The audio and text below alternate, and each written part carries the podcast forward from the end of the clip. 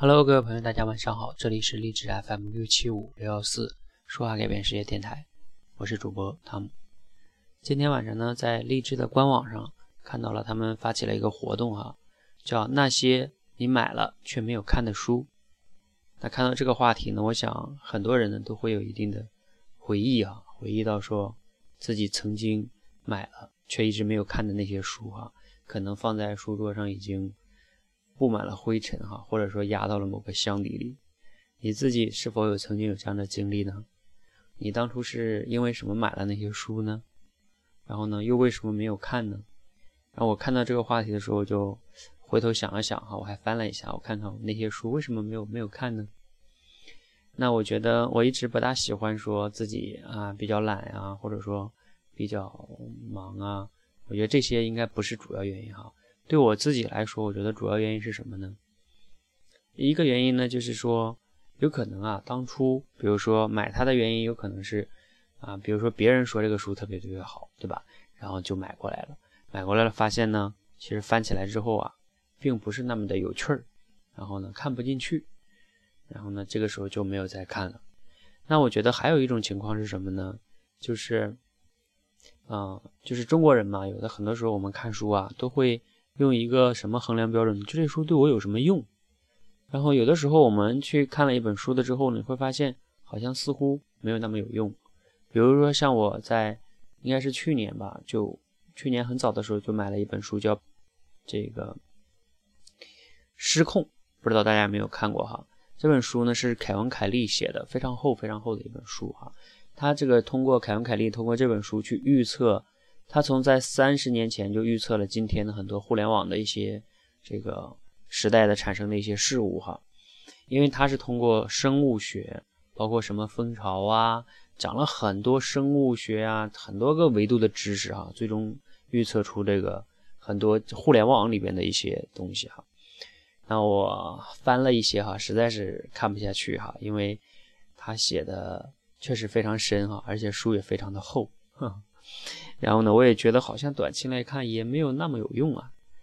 然后呢，后来呢，去年的后后十月份以后吧，嗯，这个罗胖天天在他的里边卖书哈，我还买了两本书，到现在可能也有点看不下去的。一本书叫《必然》，也是凯文·凯利写的，翻了几章之后觉得。写的有点什么呢？感觉说的吧，这个不是不难，这个不是难懂，是就是那样啊，感觉都是一些正确的废话，然后就就没有再细看了。不过还有一本书是真的有点看不懂啊，叫《物演通论》，就是这个是王东岳先生写的，这个书也特别厚，然后里边全是哲学，这个非常非常难懂哈。呃，据罗胖自己讲呢，他自己也是啊，死抠了这个，死磕了一年多。才把这本书就给给读读完哈，所以呢，我也没着急，因为我知道我短期内也看不完它，所以我本身就没有着急哈。我是想着以后有时间慢慢看哈，不着急。那我觉得总结下来呢，就是说，呃，我之前没有看过的书，还有一类是什么呢？就是像曾经我买过了，还有一本书叫什么《道可道》啊，还有一些书哈，我就不说名字了哈，就是看了之后就觉得，哎，不知道作者在那讲什么。然后呢，用也可能是我的理解力有问题吧，反正就觉得是像垃圾一样哈，然后就不想再看了。那所以总结起来呢，我之所以把有些书没有看的原因呢，啊，我觉得有三点吧。第一点是有些作者啊，这个写的书确实是啊，没有那么的可读性太差了，或者说没有那么强的趣味性啊，所以你就读不进去。第二类呢，就是我刚才讲的，你会发现短期内呢，对自己好像没什么用。所以呢，你也不愿意花时间进去，因为人嘛都是一个趋利避害的动物，就是当你觉得对你自己没有那么的利处的时候呢，可能就不爱读了。